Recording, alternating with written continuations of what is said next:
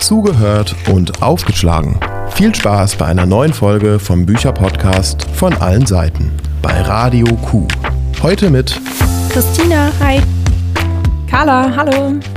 Und Rosa, hallo. Ja, hallo und herzlich willkommen zu einer neuen Folge von, von allen Seiten. Und willkommen im neuen Jahr. Ich hoffe, ihr seid alle gut reingekommen. Ähm, habt ihr 2024 schon Gebühren feiern können? Seid ihr schon äh, ja, schön im neuen Jahr angekommen? Habt ihr schon eine gute Zeit gehabt bislang? Tatsächlich, ja. Ja, der 31. ist mein Geburtstag, deshalb ist immer. Oh, aufregend. Jedes Jahr Gastgeberin. Dieses Jahr nicht. Auch gut. Also letztes, ja. ähm, ja, ich habe so ein bisschen das Gefühl, ich bin verzögert im neuen Jahr angekommen. Für mich fühlt sich das noch nicht so an. Für mich ist momentan eigentlich eher ein bisschen Stress. Alle, die äh, zur Uni gehen und die äh, Ende der, des Semesters Phase kennen, wissen, dass jetzt gerade für uns alle ein bisschen Stress ansteht. Klausuren, Hausarbeiten und so weiter, das kommt jetzt alles auf uns zu.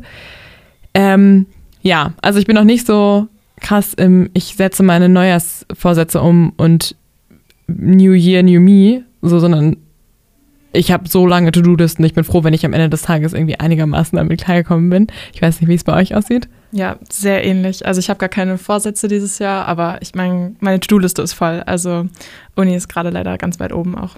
Ja, ich jongliere beides. Ich versuche es zumindest. Ja. Aber deshalb bin ich auch gestresst. Hast du Vorsätze? Äh, boah, ja, aber jetzt wird so spirituell. Irgendwie so mehr im Moment zu sein. Ah. Tut mir leid für den Kitsch. nee, das finde ich eigentlich schön. Also ich finde immer so dieses, es gibt immer so einen gewissen Druck, immer irgendwie im neuen Jahr sich selber ein Stück weit zu perfektionieren oder so. Also mhm. ich glaube, das wird einem so ein bisschen auferlegt. Ähm, aber ich finde, das ist ein, ein schöner Vorsatz zu sagen, ähm, man genießt es einfach ein bisschen mehr, man ist ein bisschen mehr ja. aufmerksam und so. Ähm, ja, also ich habe das auch einfach dieses Jahr mir einfach gespart, weil ich mir dachte, ich glaube, ich glaube, das packe ich auch einfach nicht. Und ähm, ja, also ist nicht so neujahrsmäßig bei mir momentan. Ähm, aber wir sind ja gar nicht hier, um, über unser Privatleben zu schnacken. Ja, wir haben ja ernstzunehmende Aufgaben. Wir haben ein ganz besonderes Buch mitgebracht. Wer von euch möchte das denn mal vorstellen? Äh, wir lesen meine ersten Reisen oder meine frühen Reisen. Meine frühen ja, Reisen. Meine frühen Reisen. Äh, von Ursula Schlüter. Die kommt auch aus Münster. Ihr hört gleich noch ein bisschen mehr von ihr.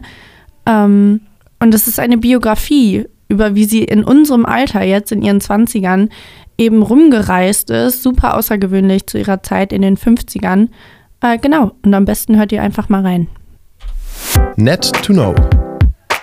Ursula Schlüter ist gebürtige Münsteranerin und kam im Mai 1935 als Kind einer Künstlerfamilie zur Welt. Ihr Vater schuf vor allem kirchliche Kunst, doch zu Zeiten des Krieges war diese nicht sonderlich gefragt. So lebte die Familie Schlüter in eher dürftigen Verhältnissen, zunächst an der Hammerstraße in Münster, später auf dem Land in Heeg. Um Geld zu verdienen, musste Ursula Schlüter die Schule früh verlassen. Ihre Kindheit war geprägt vom Krieg und dessen Folgen, ihre Jugend von dem Wunsch, sich in die Ferne aufzumachen und mehr über die Welt und die Menschen zu lernen. Mit Anfang 20 erfüllt sie sich diesen Wunsch. Sie fährt im Jahr 1958 das erste Mal mit ihrem Roller nach Spanien und Portugal, als junge Frau ganz alleine und ohne die Hilfsmittel der heutigen Zeit. Das Gefühl von Freiheit und die Abenteuer des Reisens erobern ihr Herz im Sturm und bald ist Schlüter kaum noch zu stoppen. Nach einer Ausbildung im Hotelbetrieb jobbt sie während ihrer mehr oder weniger kurzen Aufenthalte in ihrer Heimat, um kommende Reisen zu finanzieren. Sie reist immer weiter, immer länger ohne konkretes Ziel über Damaskus nach Ägypten, weiter in den Sudan und später mit dem Boot bis nach Indien. Mit Hilfe von Tagebucheinträgen und Briefen, die sie damals ihren Eltern schickte, hat die heute fast 90-Jährige ihre Erlebnisse von damals nachgezeichnet und teilt ihre gelebten Abenteuer und Einblicke in die kulturellen Weiten dieser Welt. Ursula Schlüters Buch Meine frühen Reisen wurden 2022 im Agenda Verlag veröffentlicht. Ja, soviel zu äh, Frau Ursula Schlüter. Ich fand es total beeindruckend, die Vorstellung, dass diese Frau einfach heute, fast 90 Jahre alt, äh, über ihre ja, Jugend, ihre jungen Jahre irgendwie so schreibt und erzählt. Und irgendwie konnte ich mich ein Stück weit in diesen Erzählungen so wiederfinden, weil die halt, wie gesagt, Anfang, Mitte 20 war, als sie das ähm, ja quasi zum ersten Mal erlebt hat. Aber die Umstände waren halt so anders, als man sich das heutzutage vorstellen kann. Ähm, ja, das hat mich, das hat mich echt richtig ähm, beeindruckt, so die, allein die Vorstellung, wie das damals gewesen sein muss. Auf jeden Fall, ich fand es richtig inspirierend auch. Und ähm, ja, wie du meintest, ich finde es total spannend irgendwie, weil ich ganz oft das Gefühl hatte, da mich mit ihr identifizieren zu können in vielen ähm, Sichtweisen, die sie aufs Leben hatte oder auch so ihren, ihre Abenteuerlust zum Beispiel und auch so, ja, die Lust und den Mut, so alleine zu reisen. Aber gleichzeitig ist das so eine andere Welt gewesen und sie hat so ganz andere Voraussetzungen gehabt, allein, dass sie ähm, ja nicht finanziell von ihren Eltern unterstützt wurde, sondern teilweise ja sogar noch Geld an die Familie so zurückgeschickt hat und ähm, ja einfach noch nicht im digitalen Zeitalter so gelebt hat. Das ist ja eine ganz andere Welt gewesen. Das fand ich oder fand und finde ich mega beeindruckend. Ja, und ich glaube, überhaupt war sie ja damals auch einfach ein Sonderfall, weil da, also jetzt ist es vielleicht so offensichtlich, dass vielleicht mal irgendwer aus unseren Kreisen auf eine Weltreise geht, so das ist gar nicht so abwegig. Aber damals ist sie ja wirklich von alleine irgendwie darauf gekommen. Also als Person ist sie für mich super außergewöhnlich, weil ihre Reiselust so krass gewesen sein muss. Ähm, und sie ist ja auch auf dem Land aufgewachsen. Also sie hat schon sehr viel Liebe für Natur und Ferne gehabt. So, das wurde ihr irgendwie mit in der Kindheit mitgegeben, aber selber als Person muss sie schon, also ich habe das Gefühl, die wurde damit geboren. Genau, es ist es eine ganz andere Form von Buch, als was wir sonst so ähm, die meiste Zeit hier lesen. Das hat nicht so einen, nicht so einen Spannungsbogen im Sinne von, der Plot baut sich auf und es kommt zu so einem Höhepunkt, sondern es ist halt autobiografisch. Jetzt stellt sich natürlich am Anfang so ein bisschen die Frage, ist das überhaupt was für euch? Also lest ihr das öfter? Findet ihr euch darin wieder? Fühlt ihr euch damit wohl? Oder war das für euch jetzt irgendwie was ganz Neues? Ähm, also ich habe vorher noch keine Autobiografie gelesen, deswegen in der Hinsicht auf jeden Fall was Neues. Ähm, aber ich habe mich sehr wohl gefühlt. Also vor allem, weil Ursula Schlüter ja aus Tagebucheinträgen und Briefen ganz viel ähm, ja, von den Texten zusammengefasst hat und irgendwie ihre Zeit rekonstruiert hat. Ähm, fand ich das total schön, weil man, ich hatte das Gefühl, ich kann mich ganz stark dadurch einfühlen, weil es aus der Ich-Perspektive war, weil ich weiß, dass das eine wahre Geschichte ist, dass sie das wirklich erlebt und gesehen hat. Und auch, weil ich, also ich schreibe selber auch sehr viel Tagebuch und der Schreibstil war manchmal sehr ähnlich. Und da, also weil sie ganz viele Beschreibungen ja hatte von der Umgebung und dann irgendwie teilweise geschrieben hat, ähm, wo sie sich gerade befindet und was sie sieht und ähm, was sie riecht und äh, ja, versucht hat, die Eindrücke zu teilen. Und da konnte ich mich irgendwie auch selber wiederfinden. Deswegen ähm, habe ich jetzt auf jeden Fall Lust auf noch mehr Autobiografien bekommen. Ja, voll. Ich äh, bin auch Tagebuchmensch, aber so ein bisschen. Deshalb, ich mag das auch sehr gerne. Und Biografien generell, ich glaube, da schwingt immer so ein Vorurteil mit, dass das so, weiß ich nicht, dass das so ein Text ist wie einer, den man in der Schule liest und es ist total trocken und einfach nur eine Liste von Fakten. Aber ich finde immer, dass Biografien teilweise noch viel lebendiger sind als erzählte Romane und ähm, ja, das finde ich, hat man in dem Buch auch mitbekommen. Also ich versuche schon ein bisschen mehr so ähm, aus echten Leben zu lesen. Ja. Ja, voll spannend. Das sind super unterschiedliche Eindrücke, weil äh, für mich ist das, muss ich ganz ehrlich gestehen, eine sehr, eine sehr schwierige Lektüre gewesen, weil ich es einfach so ein bisschen gewohnt bin, dass es quasi, ja, also dieser Spannungsaufbau und so, ähm, dass gibt es ja halt einfach nicht. Also, soll, wie gesagt, muss es und soll es ja auch gar nicht geben. Es ist ja ein autobiografischer Text, aber ähm, wenn man es halt nicht gewohnt ist, muss man sich da, glaube ich, schon so ein bisschen dran gewöhnen. Ähm, aber ich kann auf jeden Fall verstehen, was ihr meint. Ich finde, das wirkte so ein bisschen ja, ehrlicher und vielleicht auch ein bisschen intimer, weil ja viel, man viel näher an der schreibenden Person dran ist ähm, und man sich dann natürlich offensichtlich deutlich besser einfühlen kann. Ähm, und ich fand, ich bin nicht noch nie so richtig mit autobiografischen Texten in Berührung gekommen. Ähm, ich, für mich hat das so ein ganz großes Vorurteil irgendwie aus dem Weg geräumt, ähm, dass ich finde, dass es oft damit schwingt, dass es sowas Selbstdarstellerisches, Selbstdarstellerisches hat. Ähm, wo ich mal so denke, das ist so ein bisschen was Überhebliches. Also wenn man sagt, ich schreibe jetzt über, ich schreibe jetzt über mein Leben so dann wirkt es oft so, oder habe ich gedacht, wäre das so von so Leuten, die sich so ein bisschen selber zu ernst nehmen oder so. Ähm, aber das habe ich hier gar nicht äh, so empfunden. Es gab so ein paar Stellen, wo ich mir dachte, hm, das weiß ich jetzt nicht, ob ich dem jetzt so hundertprozentig glauben soll ähm, oder ob das irgendwie eine selbstdarstellerische ja, Anpassung quasi war. Aber grundsätzlich ist halt für mich ähm, das Vorurteil so ein bisschen aus dem Weg geräumt worden. Also es ist jetzt nicht irgendwie eitel oder so, weil das hatte ich irgendwie. Voll. Verstehe Ja. ich voll.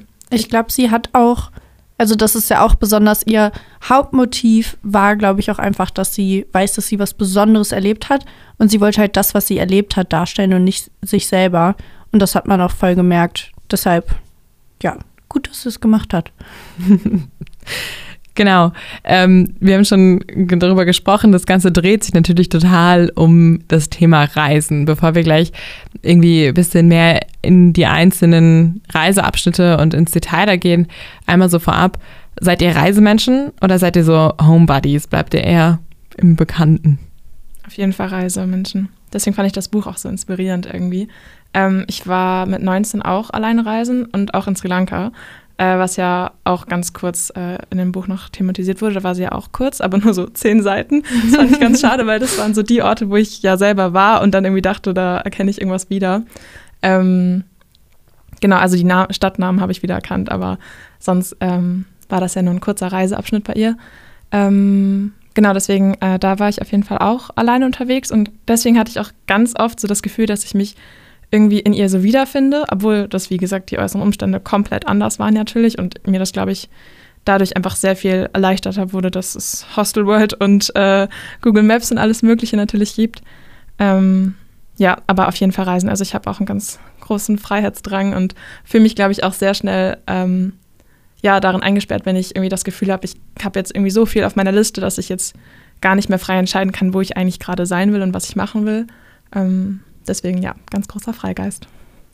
Boah, ich, ich glaube, ich bin nicht das Gegenteil, aber ich bin schon so ein Zuhause-Mensch oder ich finde halt auch gern Frieden einfach in Orten.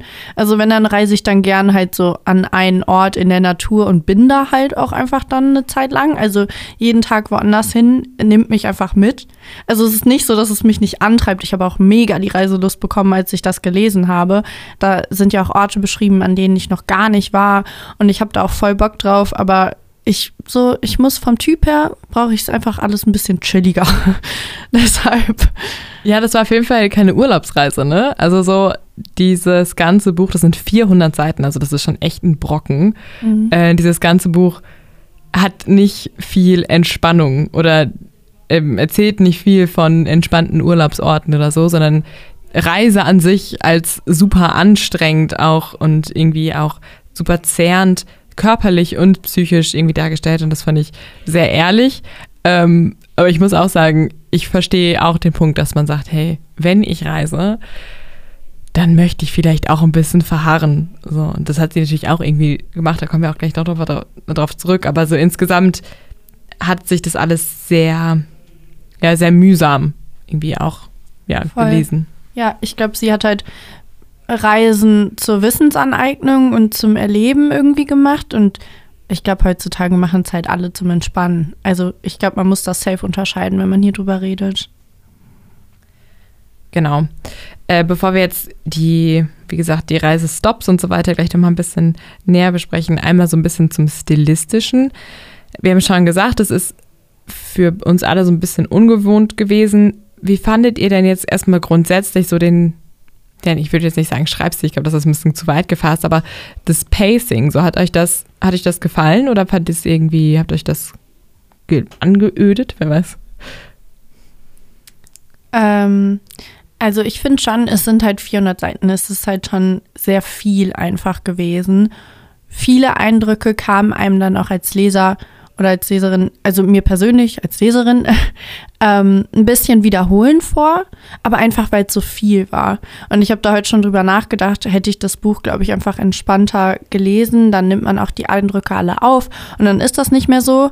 Ähm, ja, deshalb, ich finde ein bisschen rund, also es ein bisschen zu kürzen wäre gut gewesen fürs Leseerlebnis.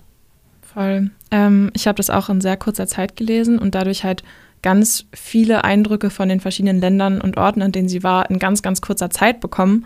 Und dadurch ähm, hatte ich so ein bisschen das Gefühl, dass äh, man so sie begleitet, aber dabei so da so durchrauscht. Also, ähm, weil sie ja an vielen Orten nicht sehr lange war, oder also an vielen ja auch schon, aber im Buch halt dann verhältnismäßig äh, waren das ein ganz paar Seiten und dann ging es an den nächsten Ort und in ein neues Dorf und ähm, es kamen ganz, ganz viele Städtenamen und Dorfnamen, die man, also die ich jetzt gar nicht kannte. Und dann bin ich teilweise auch mit den Ländern durcheinander gekommen. Also ich habe zwischenzeitlich mich dann auch nochmal eingelesen, ah, wo ist sie denn jetzt gerade? Ach so, sie ist jetzt gerade äh, in Ägypten oder so. Ähm, genau, deswegen, also ich glaube, ich würde es cool finden, wenn ähm, einzelne Orte noch so ein bisschen länger beschrieben worden wären und dafür vielleicht ein bisschen weniger. Also ich glaube, sie hat so viel erlebt ähm, und ich verstehe total, dass man das alles in ein Buch bringen möchte, aber ich glaube, es wäre vielleicht sogar schlau, da mehrere Bücher draus zu machen. Also das könnte sie auf jeden Fall füllen. Und dann könnte man sich halt so ein ganz bisschen mehr Zeit für die einzelnen Orte und Menschen dann auch nehmen. Ja, ja. Man muss ja auch äh, dazu sagen, sie hat ihre ersten zwei großen Reisen in diesem Buch beschrieben. Ich habe mir auch zwischendrin gedacht, okay, hätte man trennen können. Ja, ich weiß nicht. Es gibt so kleine Lösungen, dass, da hätte man das irgendwie drehen können. Oder ich hätte vielleicht auch so wie in so einem Fotofilm so Momentaufnahmen gut gefunden, dann auch halt eine Stadt irgendwie das volle Leben beschrieben und dann vielleicht erstmal so ein bisschen äh, flotter dadurch. Ähm, ja, da bin ich auch bei Carla. Ich glaube, allein die Fülle an Erfahrungen und Eindrücken, die sie teilen will, und dadurch, dass das ja offensichtlich, wenn man halt so nonstop on Tour ist, auch so Schlag auf Schlag aufeinander folgt. Ähm, ich glaube, das macht sich halt in der Leseerfahrung bemerkbar, dass man halt das Gefühl hat, das ist alles ein bisschen überwältigend. Ähm, und ich glaube, das ist, das spiegelt einfach die Realität wieder. So, ähm, es ist einfach wahrscheinlich genau so, wenn man auf so irgendwie lange Reise, langen Reisen ist und irgendwie ähm, diese Eindrücke selber tatsächlich auch wahrnimmt. Ähm, ich kann das aber verstehen, dass man sagt, mir hätte es gereicht, wenn bestimmte Aspekte ähm, ja, beleuchtet oder beleuchtet worden wären und dann nicht alles so direkt hintereinander.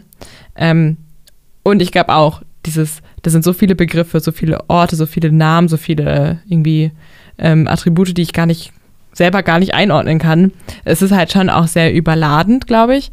Ähm, nichtsdestotrotz hat mir das trotzdem auch das Gefühl vermittelt, dass das ja, sehr einfach detailgetreu ähm, ihre eigenen Erfahrungen so ein bisschen widerspiegelt. Und voll echt auch. Also ich finde, dadurch, dass ähm, das halt so viel auf einmal ist, ähm, so hat sie es ja auch wahrgenommen, also das hast du ja auch gerade gesagt, aber dass äh, der Leser dann so auch schon an die Hand genommen wird und irgendwie dann auch diese ganzen schnellen Eindrücke dann auch vermittelt bekommt. Und ich muss für mich auch sagen, also es, genau, es gab ja zwei Reisen und die zweite war ja zum Großteil auch in Indien. Und das ist ja ein bisschen ähnlich wie Sri Lanka. Und da zum Beispiel ähm, fiel es mir auch viel leichter, auch wenn ich die Ortsnamen nicht kannte, da fiel es mir viel leichter, mir die Situationen vorzustellen, weil ich halt schon mal so in so einer ähnlichen Situation war. Also ich weiß nicht, inwieweit man das vergleichen kann. Ähm, ja, aber dadurch hatte ich irgendwie dann mehr das Gefühl als jetzt zum Beispiel in Sudan oder in Ägypten oder so. Äh, da war ich ein bisschen verlorener zwischendurch noch. Ein Aspekt, der, der, der mir da auch noch zu einfällt, ist so dieses Schreiben übers Schreiben. Also zwischendurch wurden so, ja, wird das Ganze auf so eine Metaebene gehoben. Da wird quasi so der Schreibprozess oder ihre Gedanken, die ihr quasi beim Schreiben noch kamen, noch eingestreut oder so kurze Reflexionen und so weiter. Und da habe ich mich gefragt, inwiefern das quasi auch auf die Leseerfahrung und auf das Pacing einwirkt, weil ich finde, mich hat es teilweise manchmal ein bisschen rausgerissen. Ich fand es total spannend, also ich schreibe selber auch und ich finde das irgendwie cool zu sehen, und irgendwie das zu teilen mit anderen Leuten.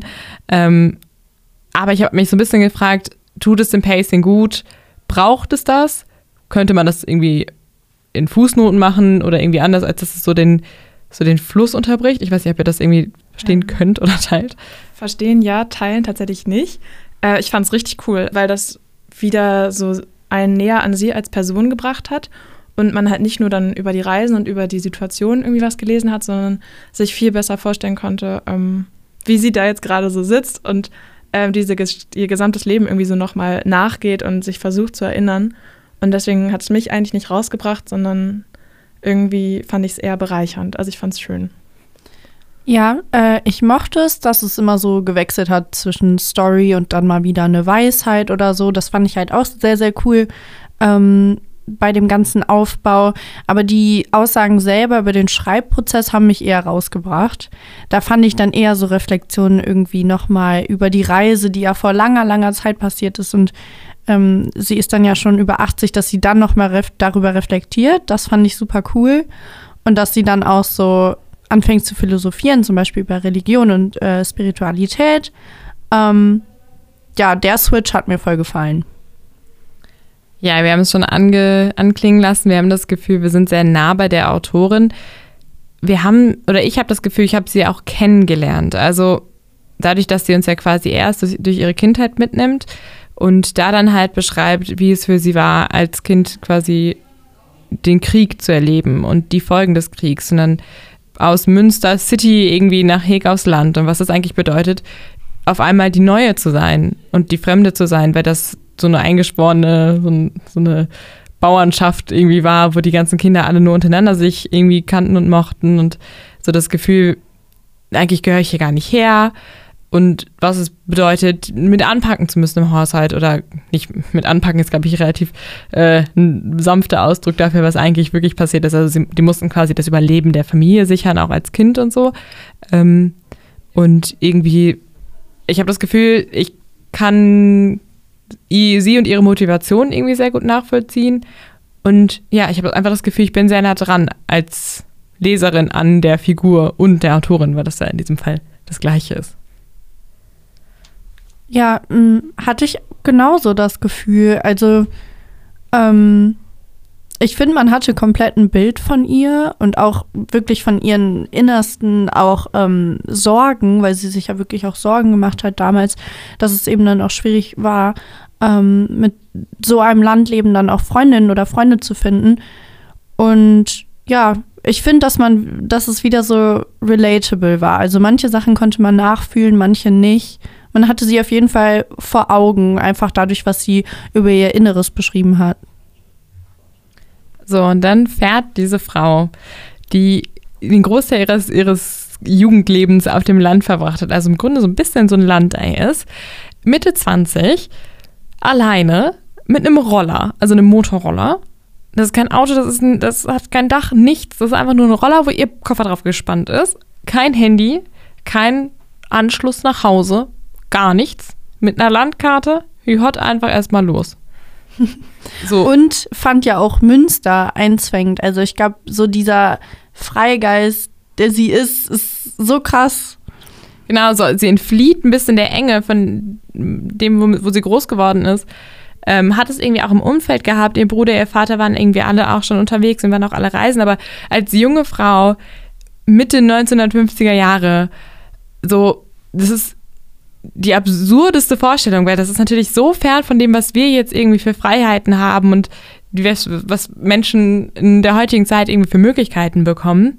Und diese Frau ist wirklich mit so einem kleinen Koffer auf Weltreise gegangen. Ne? Also es hat natürlich irgendwie angefangen mit so, einer, mit so einem kleinen, in Anführungsstrichen, Spanien-Trip. Mhm. Äh, weißt du, was wir immer so eben abreißen. So, wir machen jetzt mal gerade eine Woche Urlaub und keine Ahnung, so ist es für uns so ein Klacks. Äh, und die ist da einfach mit einem Roller hingefahren wirklich über die schlimmsten Straßen. Mit der Uschi. Mit der, der Uschi. Der, Uschi. Der Roller das fand Uschi. ich richtig süß. ja.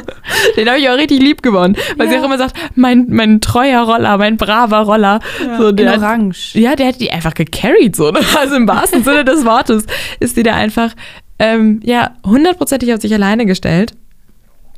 Und ich habe das, ich fand das so beeindruckend. So völlig, mutig, wirklich. Völlig.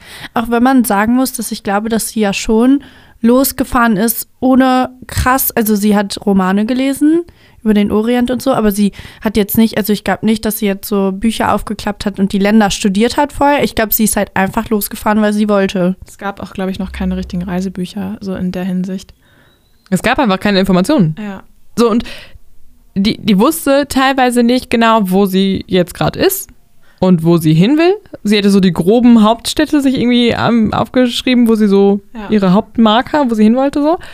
Ähm, die Frau konnte nicht mal mehr Englisch. Das finde ich auch so krass. Also erstmal, dass sie kein Englisch konnte, als sie losgefahren ist, aber natürlich auf der Reise dann auch was gelernt hat. Aber das hat sie natürlich ja nicht in der Schule gelernt. Und ich finde es so beeindruckend, dann loszufahren und zu wissen, okay, du kannst nicht mal über so eine Zweitsprache mit den Menschen da reden. Das ist dann oh, das ist nochmal eine nächste Dimension von fremd irgendwie. So, du kannst dich mehr nach Hilfe fragen, weil die Leute dich ja nicht verstehen. So, also Und es hat ja trotzdem geklappt, das ist ja das Absurde. Ja. Also mit Händen und Füßen dann, aber. Ja. Sie hat auch ein Grundvertrauen in Menschen, das finde ich auch. Wie viel Mut und wie viel Vertrauen in ja. die Menschheit muss man haben, dass man sagt, ich mache das jetzt einfach unvorbereitet. Ich, Krass. ich mache es jetzt einfach. Ähm, ja, aber ich glaube, irgendwie muss, irgendeine Ausstrahlung muss sie ja haben, weil klar, manche Gastfreundschaft war auch kulturell bedingt, aber ich finde das so krass, dass so viele Menschen einfach so gut waren auf dieser Reise. Also ich muss sagen, dass mein Menschenbild nicht so gut ist, dass ich gedacht hätte, dass wirklich jede Person, die sie da getroffen hat, einfach ihr geholfen hat. Ja, das ist auch gleich noch was, was wir auf jeden Fall nochmal im Detail besprechen wollen. Aber vielleicht fangen wir einmal ganz kurz von vorne an. Sie fährt also nach Spanien und Portugal. Das ist ihre erste große Reise.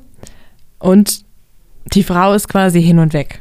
Also von dem Leben, von der Freiheit, von dem Gefühl zu reisen und von allem, was sie da erfährt und lernt, ist sie komplett begeistert, dass sie quasi schon während sie dort ist, sich dazu entscheidet, so das war es jetzt noch nicht. Und ich will eigentlich am liebsten gar nicht heim. So. Aber diese ganzen langen Reisen, wie du eben gerade schon gesagt hast, Carla, ohne irgendwie finanzielle Unterstützung von zu Hause. Ihre Fam war irgendwie ne, auch nicht wohlhabend.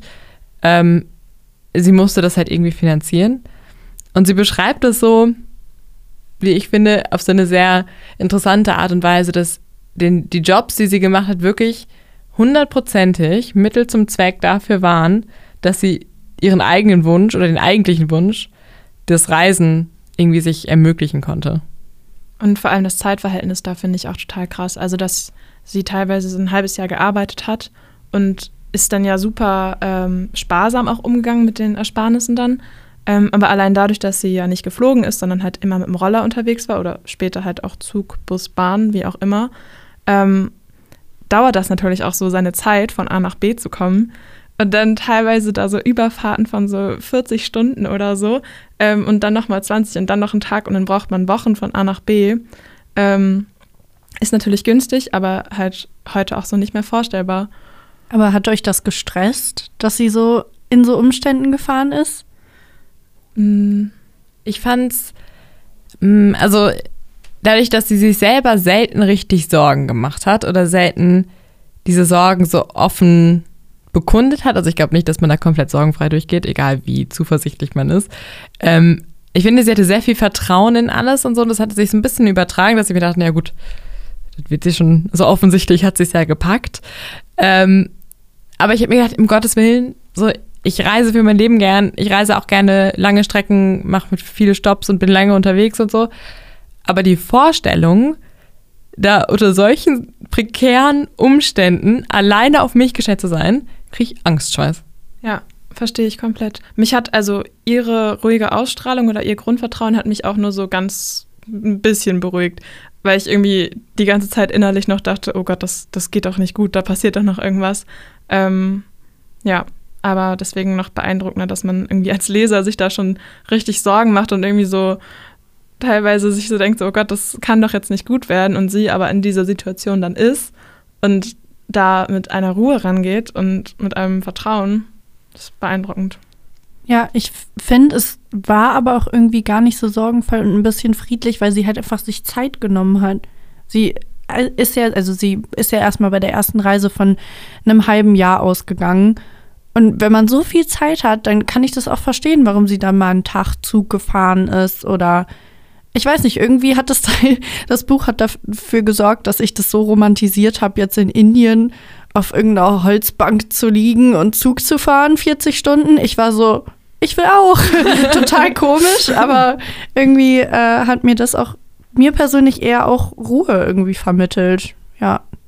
Ja, krass, dass das so ein bisschen mm, in der Leseerfahrung oder auf die lesende Person so über so übertragbar ist, ne? dass es so überschlägt, wie diese Frau einfach selber die Ruhe weg in den schlimmsten Situationen. Also ich glaube, so die erste Reise, das war ja noch alles relativ harmlos, also verhältnismäßig. Ähm, nicht so lang, irgendwie relativ absehbar, auch relativ gut geplant, hatte ich das Gefühl. Mhm. Ähm, und dann ist sie halt erstmal wieder heim und hat halt dann irgendwie ihren 9-to-5 Hotel, Service, Kraft, Job weitergemacht, um sich halt wieder irgendwie Geld anzusparen und wollte dann halt wieder los. Und diesmal war es halt nicht so super erreichbar, das Ziel, sonst wollte er direkt in Damaskus. Ähm, und dann musste, die ist halt durch Pusemuckel, durchs Nirgendwo, Berge rauf, Berge runter. Es regnet, es schneit, da sind irgendwie keine Straßen. Es sind immer Abgründe, oh Gott. Ja, Alle, alle sagen, fahr nicht, fahr nicht. Weißt du, die, die Leute, die da wohnen und siehst so, ja, ab geht's. Ja, muss ich ja. So, ich muss jetzt ja weiterfahren. So ein, okay, chill. Nein, du musst gar nichts, aber okay, krass. Es gibt eine Szene, die ist mir so doll im Kopf geblieben. Und zwar ist sie da auch äh, mit ihrem Roller gerade eine Strecke lang gedüst und dann kamen wilde Hunde und haben sie verfolgt. Und sie meinte, da hat sie auch beschrieben, dass sie richtig Angst bekommen hat und richtig schnell gefahren ist. Und ich habe das so mitgefühlt. Ich hatte wirklich so Angst, dass die Hunde sie irgendwie noch angreifen oder so. Das war richtig schlimm. Aber auch so Sachen wie, die fährt dann halt in Serpentinen den Berg hoch. Mit so einem Klapperroller. Kann nicht, da gibt es keine richtige Straße, so das ist nur so festgefahren. Das heißt, sie kann entweder links oder rechts in so einer Rille fahren von irgendwelchen Autoreifen, die da vorher lang gefahren sind. Ähm, und muss sich komplett konzentrieren. Das ist alles super huckelig. Sie erzählt die ganze Zeit ihre Muskeln schmerzen. Sie hat Blasen an den Händen, weil sie sich so festhalten muss. Und dann muss sie alle paar Stunden eine Pause machen, weil der Motor überhitzt und der Roller das nicht kann. Das wird mir einmal passieren. Ich würde den Berg rauffahren, mein Mo der Motor wird einmal versagen. Ich würde sagen, gut. Germany, here I come. ich würde einfach umkehren und all the way back. Ich würde einfach direkt nach Münster wieder fahren. Das würde mich so stressen. Und diese Frau mit einer Seelensruhe chillt sich dahin und sagt, ja, das Wetter ist ganz schön. Ich liege jetzt hier so ein bisschen in der Sonne und ich war so, hm? Vor allem krass, weil irgendwie hat sie ja doch dann auch herausgefunden, also ihr haben auch viele Leute mit dem Roller geholfen, aber irgendwie hat sie das ja doch dann auch herausgefunden, dass der Motor zu heiß ist oder irgendwas. Mir ist das einmal passiert, aber noch nicht mal so weit weg auf Griechenland, dass wir auf der Insel mit dem Roller, keine Ahnung, eine halbe Stunde oder so vom Ort weg waren und es wurde, dämmerte auch schon und da hatte ich schon Schiss, so es war krass. Ich kann mir das gar nicht vorstellen, wenn das irgendwo in einer völlig unbekannten Einöde passiert. Und genau das ist, also Einöde ist ein guter Punkt. So, die Frau ist halt durchs Nirgendwo gefahren. Ne? Also da, da sind keine anderen Menschen, da sind keine anderen Verkehrsteilnehmer. Da ist, wenn du Glück hast, alle paar Stunden mal so ein, eine Hütte, wo irgendwie zufällig jemand lebt. So, aber da, da sind keine Orte, da gibt es keine Raststätten, da gibt es keine Tanken, die hat irgendwie ihren Reservetank und wie hot. So, und ich dachte mir so, da muss er erst, also auf die Idee muss er erst mal kommen. Und dann fährt da so einmal die Woche irgendwie noch ein Auto lang, was sie mitnehmen könnte. Sie hat aber auch echt verdammt viel Glück gehabt. Also, oder? Das kann doch, also Ja. anders hätte es doch auch zum Teil nicht funktioniert. Ja, oder wir sind alle pessimistisch. Ich, oder, oder die Welt ist besser, als wir denken. Nein, aber ich habe halt wirklich auch schon wieder diese Rollerfahrt, habe ich auch völlig romantisiert in meinem Kopf. Ich bin jetzt auch so, ich möchte einen Roller und ich möchte durch die Berge fahren. Aber ich, ich habe mir so gedacht, ich meine, so mit dem Campervan und man ist unterwegs und so, auch das hat schon so seine Ungemütlichkeiten. Ne? Also man gibt ja schon jetzt in unseren Verhältnissen viel Komfort auf, wenn man sagt, ich mache mich jetzt in so Campingreisenmäßig auf den Weg. Die Frau hatte ja nicht mehr, mehr ein Zelt. So, wenn die halt nachts irgendwo pennen musste und halt nicht irgendwo war, wo es eine Unterkunft gab, dann hat die einfach draußen geschlafen. Alleine. In fremden Ländern. Ohne die Möglichkeit, mal eben den Notruf zu wählen. Ja, und muss man natürlich auch für die Geschichte sagen, dass sie ähm, häufig auch einfach bei Familien und fremden Leuten aufgenommen wurde, was ich auch krass finde. Weil das kann, ja, weiß ich nicht, ob ich mich dazu überwinden könnte, um ehrlich zu sein. Aber sie hat ja auch keine andere Möglichkeit so richtig. Es gab jetzt ja noch kaum so Hostels, also vielleicht in größeren Städten mal eine Jugendherberge. Aber anders als so bei den Privatleuten hätte man, glaube ich, damals auch noch gar nicht schlafen können. Aber ja, trotzdem krass. Also finde ich, großer Teil der Reise ist einfach, dass sie äh, mit den Leuten vor Ort voll kooperiert hat und einfach mit in deren Privatwelt eingetaucht ist. Und dadurch halt auch so eine ganz andere Sicht ja auch auf die Menschen aus dem Land und auch so auf die Kultur bekommen hat. Sie hat ja Rituale mitbekommen und äh, Traditionen und ich weiß nicht, so das Leben in den verschiedensten Stämmen irgendwie auch, was man, glaube ich, einfach heute, das geht nicht mehr. Also das würde nicht funktionieren. Ja.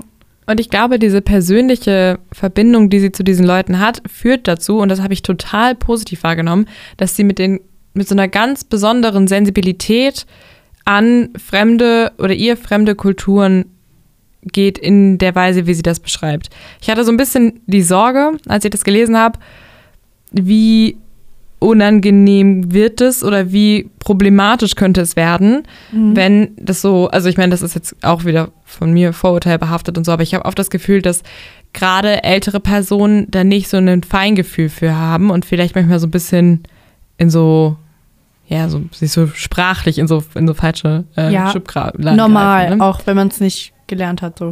Genau, also das teilweise. Ist, genau, das meine ich auch gar nicht so, das ist jetzt ne, offensichtlich nicht persönlich, aber ich hab, hatte so ein bisschen das Gefühl, ob mir selber, dass, ob das irgendwie anecken könnte. Und ich finde, die hat so diese kulturellen Differenzen auf so eine zelebrierende Art und Weise beschrieben, dass man ihr richtig abgekauft hat, dass sie das halt so genossen hat und dass es so was richtig Bereicherndes war. Und irgendwie gar nicht so was ähm, verstörend Anstößiges, sondern so was richtig Schönes. Und ich glaube, das ja, ermutigt mich auch nochmal so ein bisschen oder hat mich so selber so ein bisschen ermutigt, was so den Umgang auch einfach mit autobiografischen Texten und Reiseberichten und so angeht. Voll, voll. Also ich finde, da kommt so ein bisschen die äh, Frage ins Spiel, ob sie so eine rosarote Brille auf hatte. Ich finde, dass sie als Person halt sowieso so zelebrierend war, unterschieden gegenüber. Und das hat dem Ganzen aber super gut getan. Also ich kann mir, hätte eine andere Person das erlebt und beschrieben, hätte das komplett anders aussehen können. Und das fand ich so, so gut. Vor allem am Ende hat sie in Indien dann auch ähm, die Hindus beschrieben und wirklich krasse Rituale, wo ich es nicht geschafft hätte, also ähm, die gewaltsam waren und so, äh, wo ich es nicht geschafft hätte, das so neutral und vielleicht sogar, ja, irgendwie auf interessante Art und Weise zu beschreiben. Ich fand das sehr beachtlich von ihr. Ja, das mit den Ritualen hatte ich auch gedacht. Oder auch so, ähm, sie hatte, war auch auf zwei Hochzeiten, glaube ich. Mhm. Ähm, und hatte davon halt auch geschrieben, dass in Indien halt auch die ähm, Frauen teilweise mit 12 bis 14 Jahren irgendwie schon einen Ehemann ausgesucht bekommen und dann verheiratet werden, halt auch von den Familien vorgegeben. Ähm, und das ist natürlich jetzt auch aus heutiger Sicht, ich weiß nicht, ist das immer noch so? Ich hoffe nicht. Doch, sie hat, also zur Zeit, als sie das Buch geschrieben hat, im Buch steht, dass sie dass das auch heute noch ah, so oh ist, Gott. vermehrt. Ja, das ist ja nicht lange her dann. okay, aber da ist mir das auch aufgefallen, dass sie das halt relativ neutral so erzählt hat und mich die Information halt einfach trotzdem noch geschockt hat, auch wenn ich das irgendwie, das hat man ja schon mal gehört und das wusste ich auch irgendwie. Ähm, aber ich glaube, hätte ich selber darüber geschrieben, hätte ich das auch anders dargestellt. Also das ist keine Kritik daran, wie sie es dargestellt hätte, sondern eher einfach, ähm, ja, ich finde es spannend, dass sie quasi nicht über die verschiedenen Kulturen dann was Schlechtes schreibt oder irgendwie schlecht denkt, auch überhaupt, ähm, sondern das einfach hinnimmt und einfach sagt, okay, die Menschen sind anders, die haben andere ähm, ja, Traditionen und andere ähm, Religionen und alles Mögliche. Also die sind einfach in einem anderen sozialen und kulturellen Umfeld aufgewachsen und so ist das da. Und dann ja, hat sie halt diese Neutralität, die, glaube ich, echt schwierig ist, so von außen dann zu akzeptieren. Ja, obwohl sie natürlich auch, sie bleibt ja nicht neutral, sie das fand ich richtig cool. Sie versucht sich hineinzuversetzen. Und nach dieser langen, langen Zeit, wo sie auch unterwegs ist, sagt sie auch über sich selber, dass sie auch glaubt, dass sie das mittlerweile gut wiedergeben kann und so. Also das fand ich total spannend, dass sie dann nicht ein Urteil von außen gegeben hat, sondern gesagt hat irgendwie, boah, so muss sich das anfühlen und ja, irgendwie hat mir das auch einfach ein bisschen Frieden gegeben, dass sie es einfach beschrieben hat, weil ich glaube, heutzutage man kommt ja schnell, also was ich auch gut finde, ich mache es ja auch selber, man kritisiert viel und irgendwie ist es auch mal schön, einfach so, so ist es zu hören. Jetzt ohne, dass ich irgendwas hier äh, okay befinden will oder so, aber manchmal ist es auch cool, einfach eine Beschreibung hinzunehmen über die Welt. Genau, und ich finde, es ging ja teilweise darüber hinaus, dass sie das beschrieben hat, weil sie das ja auch angenommen hat. Also sie hat zum Beispiel selber beschrieben, ähm, ich nehme jetzt auch gerade schon wieder vom Plot ein bisschen was äh, irgendwie voraus, aber so dieses, ähm, dass sie das Gefühl hatte, dass in Indien kulturell eher so eine gewisse Verrohtheit oder so eine, so eine, so eine raue Atmosphäre, auch zwischenmenschlich irgendwie, ähm, ja, sehr ähm, präsent war. Und sie sagt an so einer bestimmten Stelle, ich glaube, ich habe das mittlerweile aufgenommen und das ist jetzt mittlerweile ein Teil von mir weil sie halt irgendwie das Leid und auch schreckliche Situationen da sieht und wahrnimmt und auch kurz schockiert ist, aber sich so ein bisschen dran gewöhnt hat. Also so, sie hat das, sie, sie nimmt das bisschen auf, sie erkennt das an und sie reflektiert das. Und das finde ich halt super spannend. Ähm, und ich frage mich halt, inwiefern das äh, aus dieser rückblickenden Perspektive quasi so ist oder also ob man dann 60 Jahre später zu Hause sitzt und sich denkt, boah, ja, boah, ich glaube, ich habe das selber wirklich ein bisschen aufgenommen oder ob du wirklich selber in dem Moment in Indien stehst und du denkst, boah, krass, jetzt haut es mich gar nicht mehr vom Hocker, was ich hier sehe. Ich nehme das an. Also so, versteht ihr, was ich meine? So, dass, ob, ich weiß nicht genau, aus welcher Perspektive das in dem Moment dann beschrieben wird. Ja. Aber wie, also unabhängig davon fand ich das irgendwie mit sehr viel Feingefühl und mit viel Empathie und das fand ich richtig, richtig schön. Voll, voll. Sie hat auch ein bisschen, sie, boah, ich weiß gar nicht, wie weit wir jetzt schon in die Tiefe gehen.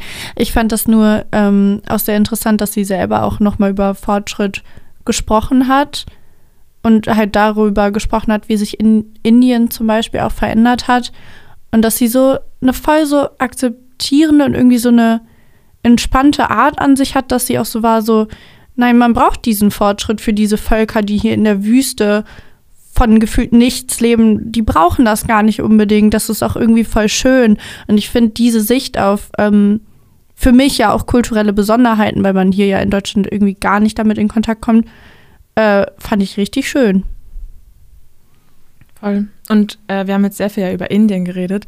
Ähm, was ich auch sehr spannend fand, war, dass, also sie war ja auch in, ähm, im Iran, Pakistan und Afghanistan.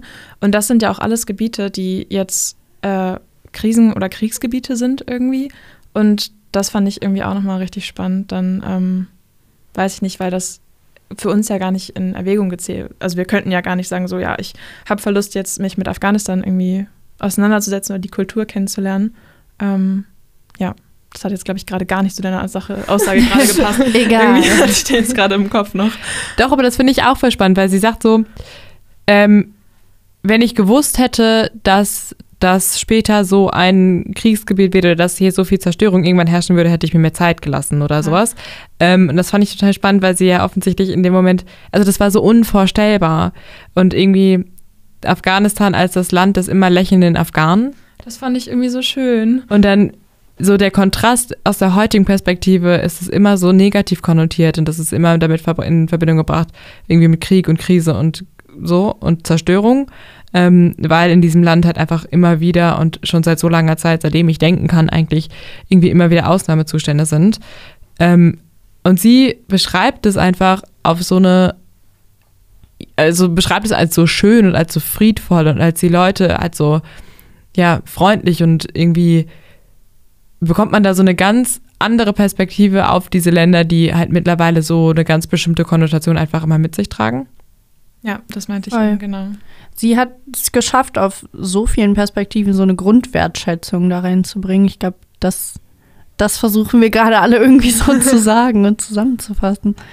Mm, Was ich aber auch spannend fand, und das ist mir zwischenzeitlich so aufgefallen, und da weiß ich auch nicht genau, inwiefern dieses, mh, ja, diese Erzählung von heutigen ähm, Perspektiven irgendwie geprägt ist, ist das zum Beispiel in dem Moment, wo sie in, in den arabischen äh, Gebieten reist, dass sie zum Beispiel die Männer, die da sind, als sehr viel bedrohender und gefährlicher wahrnimmt und auch öfter das dezidiert auch beschreibt, dass sie Angst vor diesen Menschen hat, während sie halt in anderen Gebieten das gar nicht hatte und irgendwie gerade so ähm, in Spanien zum Beispiel erzählt sie davon, wie viel sie umgarnt wird und dass sie sich gar nicht retten kann vor irgendwie ähm, Dates und keine Ahnung was. Und dann im, im ja, so in der Türkei zum Beispiel erzählt sie dann, dass sie ähm, Männer trifft und vor denen sich richtig fürchtet. Und dann habe ich mich so gefragt, ist es wirklich, dass man da hinkommt und diese Menschen wirken bedrohlicher als die Menschen in Spanien? Oder hat man tatsächlich einfach aus heutiger Sicht das unterschiedlich konnotiert und quasi das projiziert? So versteht ihr, was ich meine? Ja, Jo, ich. das wäre voll spannend, habe ich gerade gedacht, so wenn sie direkt nach ihrer Reise, also wie anders das Buch gewesen wäre, wenn sie das so, weiß ich nicht, sagen wir mal fünf Jahre nach ihren Reisen irgendwie aufgeschrieben hätte, ob sie dann ähm, ja eine andere Perspektive drauf hätte. Das finde ich sehr spannend gerade, habe ich noch nicht drüber nachgedacht. Ja, ich glaube, viele Eindrücke basierten bei ihr, also ist ja auch voll normal. Sie hat ja viele andere Völker kennengelernt und einfach äh, viele Menschen, die halt auch einfach anders ausgesehen haben als wahrscheinlich damals in Münster. Und ich glaube, dass viele Eindrücke dann auch dadurch ein bisschen beeinflusst wurden. Aber das fand ich auch irgendwie. So wisst ihr, was ich meine? Ich, äh, ich fand das ja auch einfach normal. Ich glaube, sie hat ja auch auf der Reise zum Beispiel die erste schwarze Person gesehen oder so. Und manche Eindrücke oder zum Beispiel von vermummten Menschen, das kam ihr dann einfach, äh, ja, ungewohnt vor und vielleicht auch teilweise bedrohlich, weil sie die Leute gar nicht so richtig wahrnehmen konnte, zum Beispiel in der Vermummtheit oder so. Ich weiß nicht, ob du darauf hinaus wolltest. Doch, also den Aspekt verstehe ich voll, dass man sagt, ich kenne Menschen, die, keine Okay. Ahnung, Hijab tra tragen, kenne ich nicht oder wie auch Mhm. immer. Ähm, Mhm. Das finde ich erstmal irgendwie gruselig oder wie auch immer. Das ist, glaube ich, normal, dass man Dinge, die man nicht kennt, erstmal vielleicht mit einer gewissen Vorsicht irgendwie denen Ja. begegnet. Aber was ich halt meinte, war vor allem, dass dieses Männer werden so unterschiedlich eingeordnet oder so unterschiedlich als Gefahr wahrgenommen, weil grundsätzlich ich würde jetzt als Frau Mitte 20, wenn ich alleine reisen würde, wahrscheinlich grundsätzlich einfach erstmal jeden Mann, als den ich alleine auf der Straße treffe, irgendwie erstmal als gruselig oder als Gefahr einordnen. Ähm, aber in diesem Kontext meine ich vor allem diese Diskrepanz zwischen in, keine Ahnung, ich würde jetzt sagen mal europanäheren Ländern, äh, beschreibt Mhm. sie das als so ähm, charmant und irgendwie diese Aufmerksamkeit genießt sie so total, während Mhm. sie halt, sobald sie den arabischen Raum betritt quasi, diesen Umschwung darstellt allem zu, ich finde das bedrohlich. Und da frage ich mich halt, liegt es wirklich daran, dass sie diese kulturellen Differenzen so krass spürt? Weil eigentlich würde ich ja einfach mal behaupten, gibt es da auf den ersten Blick zumindest beim Aussehen der Menschen nicht so einen krassen Unterschied. Versteht ihr, was ich meine? Mhm. Ja, obwohl, wenn jetzt in den arabischen Ländern, wenn zum Beispiel die Frauen mussten hinter Vorhänge, weil sie hat teilweise Städte als Männerwelt beschrieben, weil sie halt teilweise gar keine Frauen gesehen hat. Und ich glaube, sie wurde ja dann auch kritisch angeguckt, teilweise als Frau alleine. Und ich glaube, dass dieses Grundgefühl, dass sie da so ein Sonderling war irgendwie, ähm, und dass sie auch als Frau da eigentlich gar keinen Platz hatte, kulturell so, ähm, ich glaube, dass sie das deshalb auch einfach als sehr bedrohlich wahrgenommen hat, weil sie vielleicht in Ländern wie Spanien wusste, ach ja, sie hat da, glaube ich, eher ihren Platz gefunden kulturell. Ja, und weil die arabischen Länder vielleicht, ja genau, weil die nochmal eine andere kulturelle Prägung haben. Aber ich verstehe deinen Punkt trotzdem. Ich bin irgendwie, glaube ich, zwischen euch beiden gerade. Ähm, aber wir haben das gerade schon gesagt, sie wird so als Sonderling wahrgenommen. Das fand ich auch super spannend, weil die aus sehr verschiedenen Gründen als Sonderling wahrgenommen wird. Also erstmal total sonderbar, dass diese Frau alleine so weit reist und dass sie überhaupt hier ist. so. Äh, und dann aber zum Beispiel als Frau mit blonden Haaren, dass das was Besonderes ist. Ähm, und sie dafür total, ja, dadurch total hervorsticht. Und dann, dass sie als Frau einfach da ist, unversteuert und einfach so, Mhm. äh, ohne männliche Begleitung, ohne verheiratet zu sein, ohne Kinder und so weiter. Und das ist so, das ist so exotisch quasi dargestellt, weil sie einfach das Ganze so sprengt. Und ich frage mich so ein bisschen, die, der, der war Presse, der war Zeitung, die wurde total krass interviewt und so. Ist halt quasi während sie reisen war, war ihr die Presse schon voraus und hat sie quasi erwartet und so weiter. Und also ich fand das total spannend. So was hat sie wohl für einen Eindruck auf diese Leute gemacht, die sie beschreibt? Weil sie kommt ja so viel, mit so vielen Menschen in Kontakt, die sie so krass geprägt haben, diese, diese Begegnungen. Wie war das wohl in irgendeinem Wüstendorf für die Leute, die da gelebt haben? Und auf einmal kommt da so eine Lady auf so einem Roller angefahren. Und die Leute sind so, wow, excuse me. also versteht ihr so diese umgekehrte Perspektive? Das finde ich auch richtig spannend. Ja, stimmt. Vor allem aber- aus, aus den Wüstendörfern haben die ja vielleicht auch zum ersten Mal eine weiße Person gesehen. Das könnte ja auch sein. Ja, Ja. umgekehrt. Auf einmal Ja, Kulturschock. Ja, aber ich glaube, sie hat das immer, da gab es richtig positive Situationen, die sie auch einfach beschrieben hat. Irgendwie ein kleines Kind, was sie dann lächelnd an die Hand nimmt und dann kriegt sie Tee irgendwo. Also total krass. Da wurde auch mein Menschenbild eigentlich jetzt durch dieses Buch nochmal verändert. Weil wenn jemand ankommt, den man gar nicht kennt und der auch, weiß ich nicht, komplett anders aussieht, was ja aus der deren Perspektive da auch erstmal irgendwie ein Schock sein muss oder verwunderlich sein muss. Das finde ich so krass, dass dann Menschen darauf mit einem Lächeln und mit einer Einladung reagieren. Also, oder? Ja, voll. Vor allem, weil sie ja selber auch sagt, dass sie glaubt, dass wenn man nur einen gewissen, eine gewisse Zuversicht mit sich bringt und den Menschen irgendwie offen gegenübertritt, dass einem dann quasi nichts passiert. So. Und so erlebt sie das ja auch. Also sie ist der Sonderling und sie ist der absolute Exot in allen Ländern, wo sie ankommt, aus den verschiedensten Gründen. Aber die Leute zelebrieren sie dafür. Die Leute sind total herzlich, heißen sie immer willkommen. Sie findet immer irgendwie einen Platz zum Schlafen und findet immer irgendwo Hilfe. Und ich frage mich so ein bisschen, ist es die Naivität, die schützt? Ist es wirklich so, dass die Leute viel freundlicher sind, als man glaubt? Oder glaubt ihr, dass sich die Zeiten einfach verändert haben? Also war das damals so was Besonderes, dass die Leute sie so willkommen geheißen haben, weil das so was Spezielles war und heute reisen ständig überall Leute hin und es gibt so viel Mobilität, dass man sich fast schon ein bisschen dran gewöhnt hat. Und deswegen ist es nicht mehr so, dass man überall so herzlich sind oder hat sich auch so gesellschaftlich mit den Menschen, hat sich da was getan? Also besonders war es ja auf jeden Fall. Ähm, ich glaube, was vor allem auch besonders war, war, dass sie ja selber auch einfach gar kein Geld hatte. Also sie kam zwar aus einem, also sie kam ja auch aus dem Kriegs, also Kriegsgebiet, beziehungsweise Nachkriegszeit ja, aber ähm, ist ja ohne großes Geld losgereist. Das heißt, die Menschen, die äh, sie getroffen hat, die konnten von ihr jetzt ja auch nicht groß ihr was abverlangen. Also ich will denen das auch nicht unterstellen, dass sie die irgendwie ausräumen wollen oder ausnutzen wollen, aber es, sie hat ja auch nichts zu geben. So, ich glaube, das macht nochmal einen Unterschied, weil ich glaube, die meisten Leute, die halt heute dann losreisen, ähm, also A, ist es ja alles touristischer und B, geht man, also gehen, glaube ich, wenig Leute mit so wenig Geld und so wenigen Mitteln los. Ähm, ich glaube, vielleicht dadurch, dass sie halt ja so ein bisschen mehr auf einer Ebene war und auch sich mehr mit dieser Armut auskannte, ähm, könnte ich mir vorstellen, dass die Menschen ihr auch anders begegnet sind. Ja, äh, lustigerweise habe ich noch gar nicht über ihre Seite so der Besonderheit nachgedacht und dass deshalb die Nettigkeit kam von den anderen Menschen, was ich eigentlich ganz schön finde, weil dadurch habe ich jetzt ein sehr positives Bild gewonnen von all den Menschen, denen sie begegnet ist. Ähm, ich glaube, Naivität ist nicht so gut aus meiner persönlichen Sichtweise heraus, so von meinen ganz persönlichen Werten und Gewohnheiten. Aber ich glaube halt, weil sie Leuten auch immer freundlich begegnet ist und offen begegnet ist und auf Augenhöhe äh, begegnet ist, ich glaube, dass das ihr einfach super viel gebracht hat.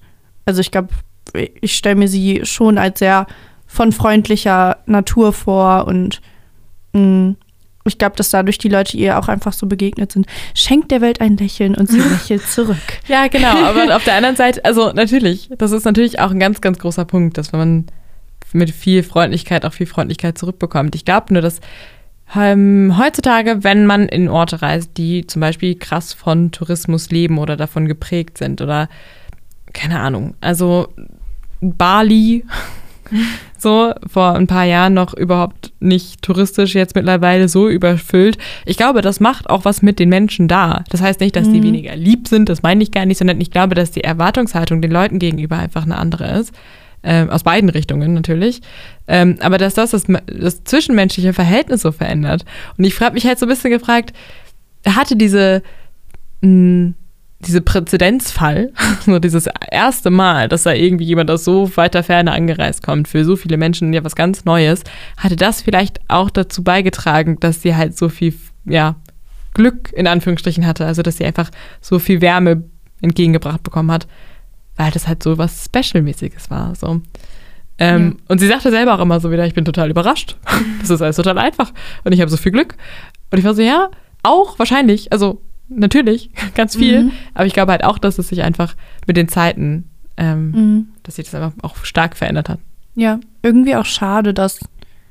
Also ich glaube, so wie das passiert ist, dass man es nicht nochmal machen kann, macht mich persönlich ein bisschen traurig, weil das schon einfach eine besondere Reise ist. Ja. Ja. Ähm, Theoretisch, also kommt darauf an, in welche Gebiete du reist, glaube ich. Ne? Ja, das also, stimmt natürlich. Es gibt auf jeden Fall, glaube ich, noch ähm, Indigene in Südamerika, die man bereisen kann so, oder besuchen kann. Ich weiß nicht, vielleicht begegnen die der ja auch dann nochmal anders. Aber ja, aber es ist halt nicht mehr so ein Neuheitswert, würde ich mal behaupten. Ja, naja, ja. Für, für einige Menschen vielleicht schon, aber ähm, so grundsätzlich. Schade eigentlich. Ich wäre auch gern eine der ersten Frauen gewesen. Ja jemals. Nicht, dass ich mich das getraut hätte, aber. Ähm, Ursula hat das für uns gemacht. Ja, wir schulden ihr so viel.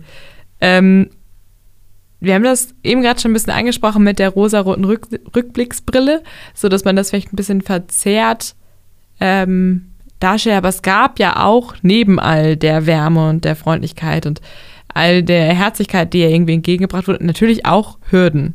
Wir haben schon gesagt, teilweise waren die Straßen ein bisschen scheiße, manchmal war die Reise an sich einfach ein bisschen gefährlich, aber es gab ja auch echte Tiefpunkte. Möchte mhm. jemand von euch da einmal drauf eingehen? Ähm, ja, also sie wurde einmal ausgeraubt. Ich glaube, dass, also sie hatte zwei Tiefpunkte, die mir jetzt gerade einfallen, die, glaube ich, ähm, sehr schlimm für sie waren. Also einmal wurde ihr ähm, ihr ganzes Geld geklaut und da hatte sie halt gerade wirklich, ich glaube, fünf Monate oder länger vielleicht sogar, ähm, ja, einen Stopp eingelegt und gearbeitet und äh, wollte weiterreisen und stand dann da auf einmal mit ganz wenig Geld nur noch in der Tasche und ähm, ja, wusste dann gar nicht, okay, wie komme ich denn jetzt überhaupt von A nach B, so wie geht das jetzt hier weiter?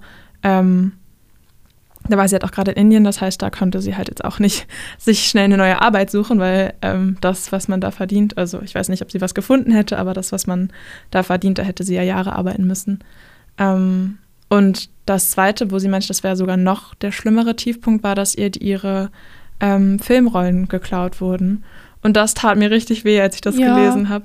Und ich war die ganze Zeit so im Buch, ich war so, hä, warum hat sie denn nicht die Fotos reingepackt? Das wäre so cool gewesen. Und ja. dann so am Ende war ich so, oh, deshalb. so meine gesamten Fotos sind weg. Ah, perfekt. Ja, und es tat mir so leid, weil das einfach ja auch ihre Erinnerungen sind, die da irgendwie geklaut wurden. Und weil sie ja auch ganz oft, das fand ich auch total krass, sie hat ja immer gefragt, ob sie fotografieren kann. Sehr rücksichtsvoll, sehr cool. Ähm, und musste aber dafür ja auch öfter mal Geld zahlen. Also sie hat auch teilweise sich eine offizielle Erlaubnis geholt äh, von irgendeinem Amt und ähm, ja, ganz oft musste sie ja auch irgendwie so einen Obolus abdrücken, äh, um ein Foto aufzunehmen.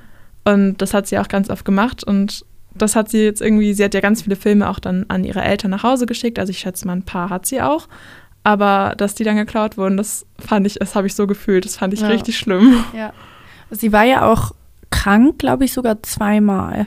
Einmal hatte sie so einen Typhus, mhm. aber so auf, äh, auf schwacherer Basis. War dann sogar auch im Krankenhaus der dritten Klasse. Halt, also ich glaube, was auch ein großer Tiefpunkt war, dass sie halt die ganze Armut vor allem in Indien erstmal schlucken musste und ähm, Menschen gesehen hat, wie sie auf der Straße sterben. Sie hat gesehen, wie eine Leiche angeschwemmt wurde. Also ich glaube, das musste sie halt auch nochmal total verarbeiten. Und war dann halt auch zweimal krank in einem Land, wo es halt, ja, mit der Armut auch eher schlechte Krankenversorgung gibt, obwohl sie die umsonst bekommen hat. Mhm. Ähm, ja, das, ja, aber eigentlich sogar Hut ab, dass sie es geschafft hat, das irgendwie zu verarbeiten und dass sie es auch, ich finde, für so eine lange Reise hatte sie nicht so viele Tiefpunkte. Und sie war auch nicht so oft krank. Also zweimal krank auf so langen Reisen finde ich jetzt nicht so schlimm. Also es war natürlich auch eine Dolle, also Paratyphus oder so hieß das mhm. ja, glaube ich. Ist natürlich auch krass, also und ich glaube auch sehr gefährlich. Ich habe mich da jetzt nicht eingelesen, aber dagegen wird man ja auch immer geimpft irgendwie. Ähm, also heute, aber ähm, sonst normalerweise, also wenn man viel reist, dann ist man ja auch einfach viel unter Menschen wie sie und wird meistens relativ schnell krank, ja. weil der Körper einfach erschöpft ist. Ja. Und dafür, vielleicht hat sie auch ihre kleinen Wehwehchen einfach nicht aufgeschrieben. Das kann auch sein. Ja. Aber ähm, dafür war sie, finde ich, relativ fit eigentlich. Ihr hat eine Ratte in den Zeh gebissen, das habe ich mir auch noch gemerkt. Nein, und es ist ja so krass, weil all die Flüsse, sie hat die als schokoladenbraun beschrieben, wo ich auch schon, also ich war schon ein bisschen geschockt, weil ich finde, so detailliert kriegt man die Details nicht über Indien damals. Und das Wasser war komplett dreckig sie wurde halt auch nur, alle haben ihr am ganzen Tag auch die Hände geschüttelt und ihr Hallo gesagt. Also ich fand das wirklich wundersam, dass sie da eigentlich noch so gut weggekommen ist, wenn man das so sagen kann. Ja, und auch so Sachen wie, die fährt den ganzen Tag auf ihrem Roller, also später, also in Indien war es dann, hatte sie den Roller zurücklassen müssen. Äh, aber ähm, so am Anfang, sie fährt da irgendwie durch die Berge und hat danach die ganzen Hände voller Blasen. Und das ist, glaube ich, ein Punkt, wo viele Leute sagen würden, nö. nope, mache ich nicht, kann ich nicht, ich will zurück. Irgendwie ihre ganzen Knochen tun ihr weh. Sie muss sich da so dran festklammern, dass irgendwie alles offen ist. Es ist total wundgescheuert und keine Ahnung was. Und die hat es so weggesteckt. Außer die Vorstellung, wirklich schwerst krank in einem Land zu sein, wo du, wie gesagt, schlechte irgendwie medizinische Versorgung hast und B, niemanden kennst, die Sprache nicht sprichst, dich kaum verständigen kannst und dann ist sie halt für mehrere Tage in diesem Krankenhaus, das so komplett sie selber so schockiert, was es da für Umstände hat irgendwie.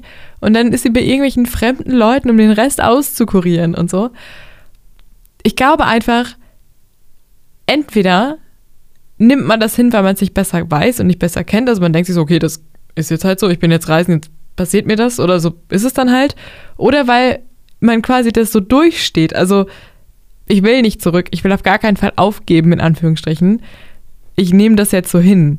Ich glaube, viele Leute würden heutzutage oder wahrscheinlich damals auch schon, aber äh, gerade mit der irgendwie Flexibilität, die halt auch die Reisen heutzutage mit sich bringen, einfach sagen, okay, Alter, ich habe Typhus, ich lasse mich hier im UKM behandeln, Hot bringt mich nach Hause. Ja, also die Frau hat auf jeden Fall Durchhaltevermögen, das stimmt. Ja. Und zum Sie hat ja- also, Ja. nee. sie hat ja auch gesagt, sie wird sich nie einen Flug zurückbuchen. Also das Ding ist, sie hatte ja auch nichts zu Hause, was sie gereizt hat. Sie hatte ja keinen Job, den sie mochte. Klar, sie hatte ihre Familie, aber die Wohnung und die Stadt war ihr zu eng. Also ich habe das schon irgendwie verstanden, dass es für sie nur nach vorne und nur weiter auf dem Roller oder per, sogar zu Fuß einfach, dass es nur das für sie gab. Ähm, ich wollte noch zum Krankenhaus ganz kurz sagen. Und zwar fand ich das voll krass irgendwie zu lesen, äh, weil das war ja in Colombo. Und äh, da war ich ja auch. Und äh, eine Freundin von mir war tatsächlich auch im Krankenhaus da, hat sich den Rücken gebrochen. Also auch wirklich, die wurde dann auch nach Hause Shit. transportiert und so. Es war doll, egal. Auf jeden Fall äh, habe ich da halt gedacht, so, boah, krass, weil das Krankenhaus, wie ich es wahrgenommen habe, ich weiß jetzt nicht, ob das das gleiche war. Es war auf jeden Fall auch so ein großes Krankenhaus in Colombo halt. Ähm, da waren die Zustände auch vor zwei Jahren noch so krass, dass die wirklich auf so Holz lagen. Also mit das mit einem gebrochenen Rücken bei ihr. Dass ich mir das gar nicht vorstellen wollte, wie das bei ihr da war. Also vor allem, weil sie ja dann auch in der dritten Klasse da lag. Nee, ja. weiß ich gerade nicht.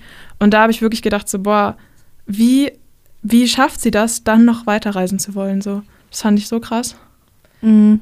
Ja, und ich habe mich so im Nachhinein gefragt, wie viel, wie krass hat sie sowas wirklich mitgenommen? Also liegt es daran, dass man das nach 60 Jahren vielleicht irgendwie dann nicht mehr so sieht und man hat nur so die schönen Sachen und die, die positiven Auswirkungen von so langen Reisen im Kopf und deswegen schreibt man das so auf? Oder lag die in Colombo im Krankenhaus und hat sich gedacht, naja, so schlimm ist es ja eigentlich gar nicht. Also so, versteht ihr, das ist so ein bisschen der Vibe, dass sie sagt so, na gut, ist jetzt gerade ganz kacke und irgendwie macht mich das jetzt auch gerade fertig, aber auf lange Sicht wird mich das jetzt nicht daran hindern, weiterzureisen. So hat sie das wirklich einfach so weggesteckt oder kommt einem das nur so vor, wenn man da 60 Jahre drüber schlafen kann? Ja, ich wüsste es gerne. Ich weiß nicht, Sie fragen. irgendwie habe ich das Gefühl gehabt, dass sie aber doch auch schon noch sehr ehrlich Tiefpunkte auch noch beschreiben konnte. Jetzt, wo sie erst das Buch geschrieben hat. Weil sie ja auch, als es ihr gegen Ende der Reise geht, es ihr dann doch nicht so gut mit dem Elend und sie merkt, dass ihr Körper doch echt erschöpft ist nach all der langen Zeit in Indien. Und da beschreibt sie das auch echt so, mir geht's gar nicht gut. Ich glaube schon, dass sie das noch nachfühlen könnte. Aber der Moment im Krankenhaus, das würde ich sie echt gern fragen, ob's, wie ihre Lage war. Ich finde, an Tagebüchern merkt man ja auch ganz oft durch das, was man aufschreibt und wie intensiv man das aufschreibt, was einen halt gerade beschäftigt. Und ich finde, das hat man in dem Buch halt auch gemerkt, wenn halt, ähm, ja, so diese negativen Gedanken jetzt am Ende zum Beispiel bei ihr kamen. Da hat sie halt ganz klar gesagt, äh, warum es ihr gerade schlecht geht und äh, was sie sich wünscht und äh, dass sie jetzt irgendwie nach Hause will. Und ich kann mir richtig vorstellen, dass man das dann halt auch aus diesen Tagebüchern sehen kann, einfach, dass man merkt, was man gerade zu Papier bringt und was nicht, weil alles Mhm. kann sie ja gar nicht aufschreiben. Ja, und ich glaube, guter Indikator war, dass sie nach Hause wollte. Das wollte sie, als sie Typhus hatte, nicht direkt. Und das, finde ich, sagt viel aus. Ja, Ja, ich glaube, das ist auch ein ganz wichtiger Punkt. So dieser letzte Abschnitt auf der Reise ähm, wirkt auch einfach von der Tonlage einfach deutlich bedrückender, viel negativer in der Wahrnehmung, weil sie natürlich auch einfach ein ganz an, eine ganz andere Konfrontation mit Armut, mit Elend, mit ganz schrecklichen Sachen auch hat. Ne? Also ähm, dieser, dieser Tonshift quasi ähm, ja, zeigt halt natürlich auch ein bisschen erstmal, wie groß die Kontraste auch einfach innerhalb einer Reise sein können, aber auch, dass irgendwann vielleicht auch diese Belastung sich auch so zu spüren oder so bemerkbar macht, dass man zum Beispiel hätte sie, wäre sie in Indien gestartet, vielleicht auch nochmal mit anderen Augen drauf geblickt hätte. Also nicht, dass sie das dann kalt gelassen hätte, aber dass sie das vielleicht ein bisschen besser oder ein bisschen anders hätte verarbeiten können, weil die auch einfach Fritte war, so, ne? Also körperlich mhm. einfach auch nicht mehr konnte, weil das so anstrengend war. Ja, also zum Ende hin wird das Ganze ein bisschen bedrückender, aber insgesamt war das ja für Ursula persönlich ähm, ein einziges riesengroßes Highlight. Also ich meine, so deswegen hat sie es offensichtlich auch aufgeschrieben, aber ich glaube auch, dass sie ähm, ja das auch einfach extrem prägend fand.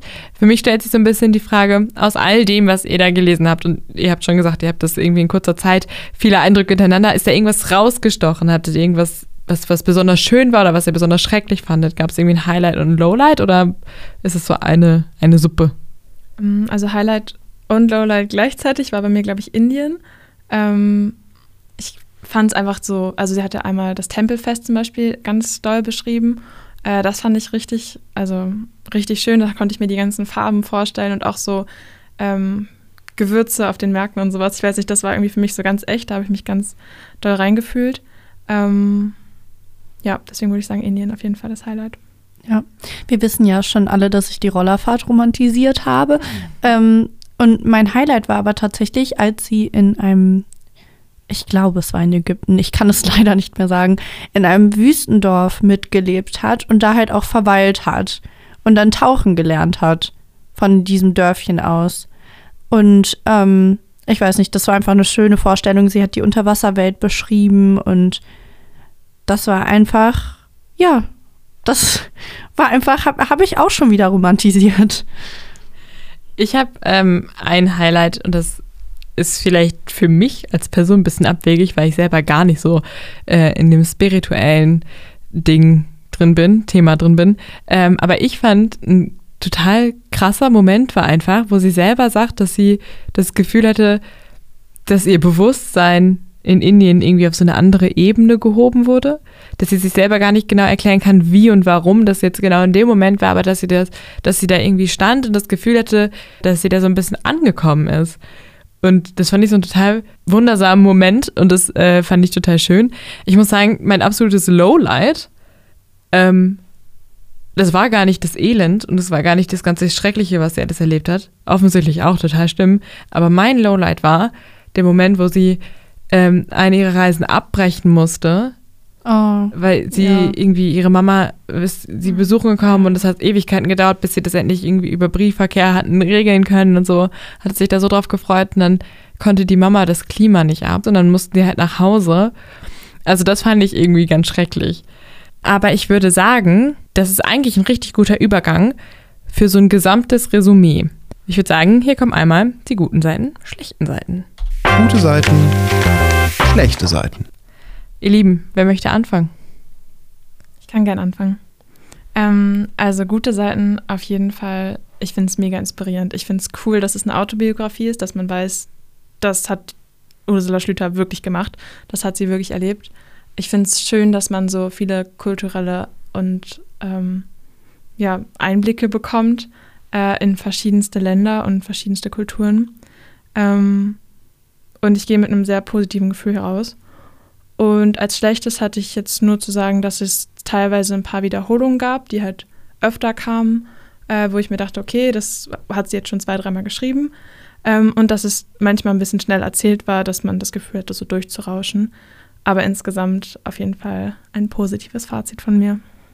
Äh, ja, also irgendwie hat das Buch doch echt viel bei mir ausgelöst. Also man hat, ich habe ultra das Reisefieber bekommen ich finde, man kann auch viel von Ursula lernen, dass ich jetzt so ein bisschen mehr Mut und Offenheit wieder mitnehme und ähm, ja, vor allem das Wissen über die Kulturen.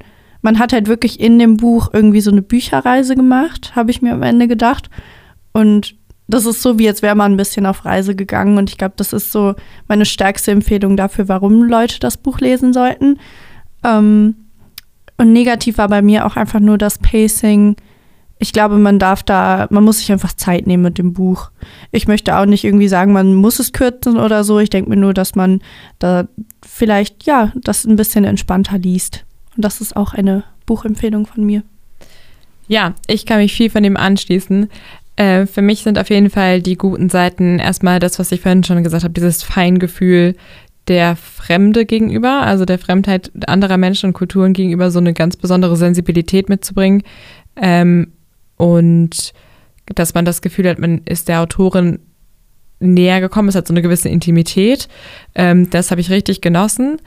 Und auch so das Gefühl, ähm, dass ich auch irgendwie noch mal mehr raus will und so. Also ich fand es auch sehr inspirierend. Ähm, die negativen Seiten sind für mich auf jeden Fall, dass es auch Längen hatte, würde ich einfach mal behaupten. Ähm, und das hatte ich ja auch schon angesprochen. Mich haben diese Meta Meta-Ebenen teilweise ein bisschen rausgehauen, ähm, obwohl ich das an sich total spannend fand. Aber das hat für mich so ein bisschen den Lesefluss gestört. Äh, aber auch von mir eine, ich würde sagen, eingeschränkte Leseempfehlung, weil ich glaube, das braucht einen gewissen Typ an Person, die das liest und einen bestimmten Zeitpunkt. Also ich glaube, das ist nicht so ein Allrounder, ähm, aber ich kann auf jeden Fall sagen, dass es mich auf jeden Fall, ja, äh, geprägt hat. Also mich auf jeden Fall mir was mitgegeben hat. So. Und ich glaube, das ist eins der größten Lobwörter, Lobges Lobgesänge, die man auf einem Buch irgendwie singen kann. Voll. Ihr Lieben, ich glaube, damit beenden wir diese Folge und wünschen allen da draußen noch einen ganz, ganz wunderschönen Rest Januar und einen guten Februar. Wir hören uns dann Ende Februar wieder und ja, bis dahin, macht's gut. Tschüssi. Ciao. Das war der Bücherpodcast von allen Seiten. Alle Folgen gibt's zum Nachhören auf radioq.de und Spotify. Für mehr Rezension und nerdiges Buchwissen besucht uns auf Instagram von.allen.seiten.podcast.